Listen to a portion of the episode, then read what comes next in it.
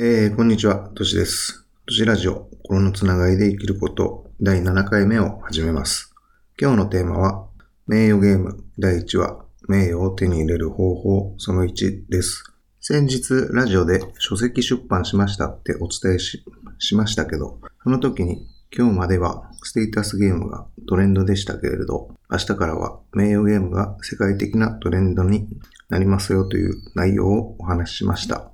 そこで今回から定期的に名誉ゲームについてお話ししていけたらと思います。まず、なぜ私がこの名誉ゲームについてお話ししようと思ったのは、実は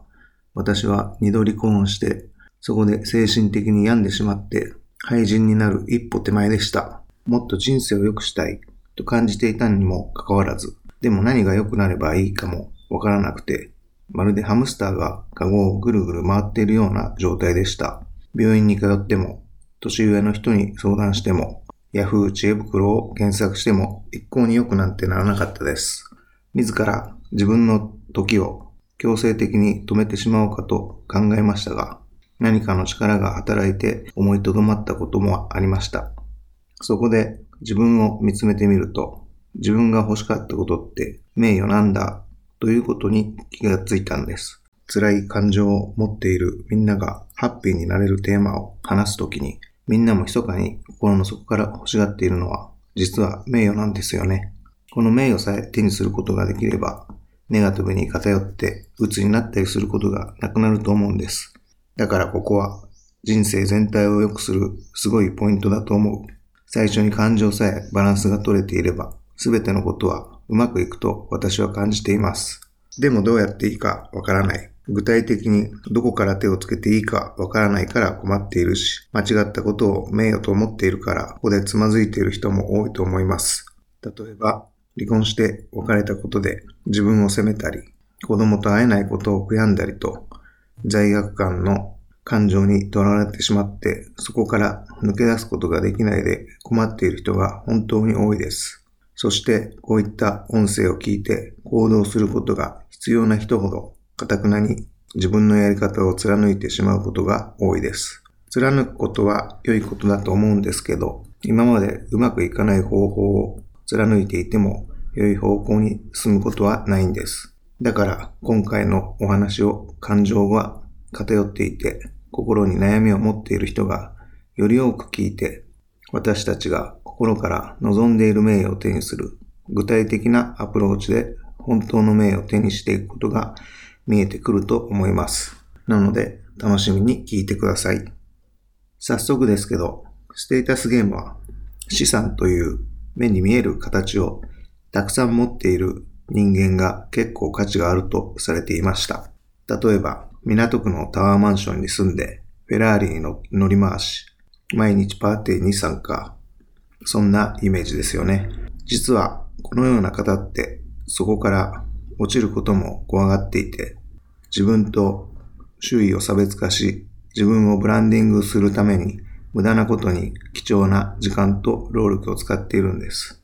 要は見えっ張りで全然エコでなく、これを名誉と勘違いしている人が世の中には98%くらいいます。そしてこういった情報のよく見える部分だけを切り取って、その部分を信じてしまうことが多いんです。その背景を知るというか、冷静に考えてみると、例えば、俺って和歌山県人だから港区関係ねえし、フェラーリより軽トラが便利だし、パーティー行くより宅飲みでまったりしよう。の方が実際は楽ちんで楽しいんです。なぜなら、自分の生き方というか、あり方さえブレてないでいたら、住む場所や年収などに影響を受けないで、本当の楽しさ、幸せさを感じることができるからです。そこで、次世代のトレンドになる名誉ゲームですけど、これは主に感情をメインに進んでいきます。感情というと、目に見えない自分の内側、コアな部分、表に出ない闇ですけど、これをデザインすることで自分自身が幸せになることについてと、それによって周囲にも良い影響を与え、周囲までも幸せにすることができることについて、これからお話ししていこうと思います。名誉ゲームを一度でお話しするには、あまりにも長時間の内容になります。そうすると、私が嫌になって途中で離脱してしまう可能性が高いので、一回の配信もなるべくコンパクトにするつもりです。なので早速今回は第1回目ということで名誉を手に入れる方法をお話しします。まず名誉とはということですけど、これは自分のスキル、パワー、人間力を高めて周りを助ける能力です。ここで、はてなって思うかもしれませんが、名誉とは周りの人を助ける能力なので、そのために日々成長を意識し、1日1センチ進もうというマインドが大事になります。そして、この能力は周囲に求められている能力で日々高めることが可能なので、周囲は名誉ある人間にすごく魅力を感じます。なぜなら、身近に名誉を持っている人がいれば、その人から守られ、助けられるからで、同時にその人から学ぶことで、周囲の人を助ける力をもらうことができるからです。例えば、誰かを応援し続けることができるという能力があったとすると、これはもうとにかく見返りを考えることなく、今相手に対して自分にできることは何だろうということです。これは勘違いしがちですけど、一方的に応援しているつもりです。ただの迷惑になるので、互いが受け入れているということを認識している物事が良いと思います。そして、一番名誉から離れている、違うかなと思うことは、ステータスがあるから、それが誰かの助けになっているということ。自分本位で思い込んでいるだけで、俺って会社で偉いんだぜとか、私の夫は一流企業の部長なのよとかいう、その人の能力が誰かを助けていないことです。その人が会社で地位があるとか、その人のパートナーが有名な人とかは関係なくて、まあはっきり言って家に帰ればその地域住民の一般人なので、その辺にいるただのおっさんや ババアなので、その会社の地位で誰かが助かるということは皆無なのです。なので、ここで言うもう一度お伝えしますが、名誉とは地位やステータスでなく、他人や周りの人を助ける能力ということを覚えておいてください。名誉を手にしたとき、名誉があるときに感じる感情についてお話しします。まず、プライドという感情。プライドとは、名誉が高くなっているときに感じる感情。誰かを助ける能力が高まっているときに感じる感情ですので、例えば、プライドを感じ、仕事をするということは、自分の地位や収入を守るためにプライドを高くするのではなく、仕事で言ったら、お客さんの悩みを解決でできた時や、チームを高めるために自分のスキルアップができたと感じた時に感じる感情がプライドです。次に恥という感情。恥とは他人、周囲を救う能力が下がった時に感じる感情です。だから周囲から違っているからとか、周囲から褒められていないから恥ということではなく、自分が周囲を救うことに対して怠けたり、サボったりした時に感じる感情です。だから本当のプライドとは名誉が高まっている時に感じ、本当の恥とは名誉が下がっている時に感じる感情のことを表します。そして時には他人の名誉やステータスを攻撃することがあります。それは侮辱するという行為で、侮辱とは相手を軽んじ、恥ずかしめ見下し、名誉などを傷つけることです。例えば、相手の立場を尊重しないとか、自分の価値観だけで相手をジャッジするとかです。それと同時に、この行為は相手の名誉だけでなく、自分の名誉も下げてしまいますので気をつけてほしいと思います。その結果どうなるかというと、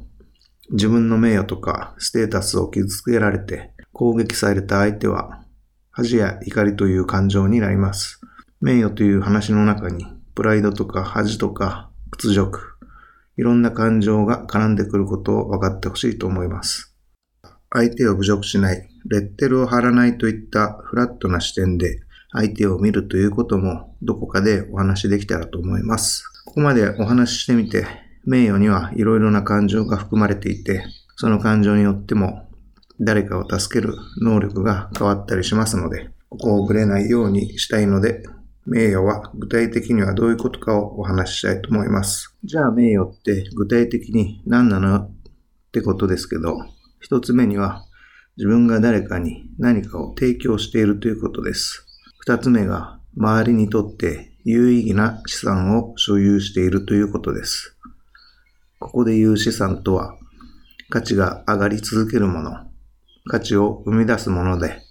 逆に負債となるものは価値を吸い取り下がるものです。この二つを周りの人にとって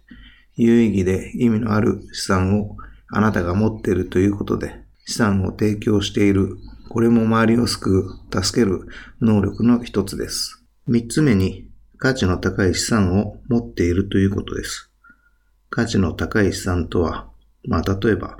今は周りの人にとって有意義じゃないかもしれない。けれど将来的にどんどん必要となってくる。生きるために人類にとって必要となってくるそういうものです。このあたりも結構目に見えないことなので、ステータスゲームと考えてしまうとイメージしにくいことかもしれないと思うんですけど、ついてきてください。イメージに価値の高い資産を持っているということです。四つ目に建設的なパワー。なんですけど、これもちょっと難しいかもしれません。前向きで積極的な解決法で周りを助けるというリアクティブでなく道筋に沿って進んでいくイメージです。逆に破壊的なパワーっていうか、自分だけ良ければ周りを犠牲にしてもいいっていう恐怖や不安を使う支配的なパワーってあって、周りを救う行為ではないということです。なので、建設的なパワーっていうのは周りを守るための力、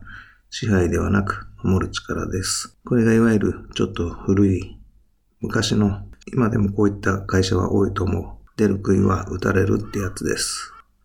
本当人が人らしく良い意味で仲間を守ったり変わったりして互いに成長しようと切磋琢磨する行為が今の社会では通じないというか、それが鼻につく行為といういうのかな。人の感情よりもコンプライアンス命みたいな風潮が。だから今、生きづらい人が多く出てきてるんじゃないかなと感じます。5つ目にかなり抽象的なことになるんですけれど、レバレッジを所有しているということなんですけど、難しいですよね。レバレッジというと、多くの人がテコの原理でしょとか、最小限の努力で最大の結果を出すことでしょと思うかもしれませんが、ここで言うレバレッジとは、誰にも奪うことができない、いつでも引き出せる力のことを言います。誰にも奪うことができないっていうことは、どのようなことを資産というのでしょうか？それは今まで経験してきたことや知識だったり、これから学んだことが誰かの助けになる情報のことを言います。一般的に資産というと、貯金だとか不動産とかと思うかもしれません。確かにそこから生まれるパワーもありますが、でもそれは正しく言うとレバレッジではないです。なぜならこれって誰かに襲われたら奪われてしまうからです。他には人脈だったりもあります。人脈の質というか、どういったつながりにもよると思いますが、これも奪える人脈、ファンとかリスナー、フォロワーもあります。これが夫婦や恋人の話だと、浮気するとか不倫されるとかありますよね。恋人でも夫婦でもその人のパートナーを寝取ることができたとしたら、それは奪うことができる資源。だからレバレッジではないということ。でも、奪うことができない人間関係もあるということは確かで、どう頑張っても、アプローチしても、奪うことができない人間関係だったり、絆だったりってあります。それは究極のレバレッジだと思うし、そういう奪われないものを一つでも持っている人は本当強いと思うし、逆に奪われる資源をたくさん持っている人っていうのは反対にリスクがものすごく高いわけなんです。だから最大の資源は奪われることのない耳と耳の間にあるということです。6つ目に何かを達成したこと、悩みを解決したでもいいし、目的地まで無事に到着したでもいい。100日間連続でジョギングしたとか、コツコツと何かを続けているでもいいと思います。とにかく最初にこの6つ、提供者、周りにとって有意義な資産を持っている、価値ある資産を持っている、建設的なパワー、レバレッジを持っている。何かを達成している。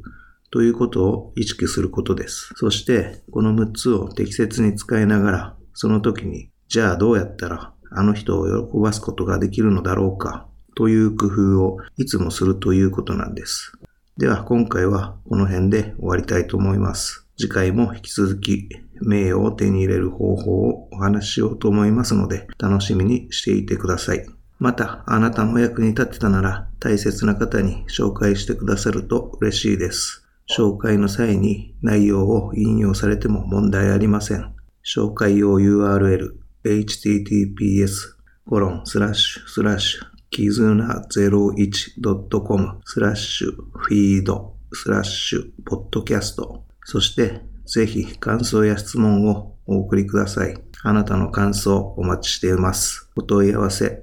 info.kizuna01.com 都市ラジオ心のつながりで生きること第7回目名誉ゲーム第1話名誉を手に入れる方法を終わります。最後までお聞きいただき本当にありがとうございました。